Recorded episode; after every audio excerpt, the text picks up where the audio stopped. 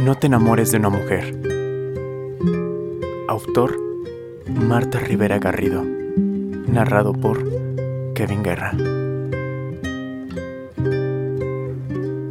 No te enamores de una mujer que lee, de una mujer que siente demasiado, de una mujer que escribe.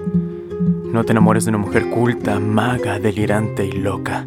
No te enamores de una mujer que piensa, que sabe lo que sabe y además sabe volar. Una mujer segura de sí misma. No te enamores de una mujer que se ríe o llora haciendo el amor, que sabe convertir en espíritu su carne, y mucho menos de una que ame la poesía. Esas son las más peligrosas. O que se quede media hora contemplando una pintura y no sepa vivir sin la música. No te enamores de una mujer a que le interese la política y que sea rebelde y avertigua un inmenso horror por las injusticias.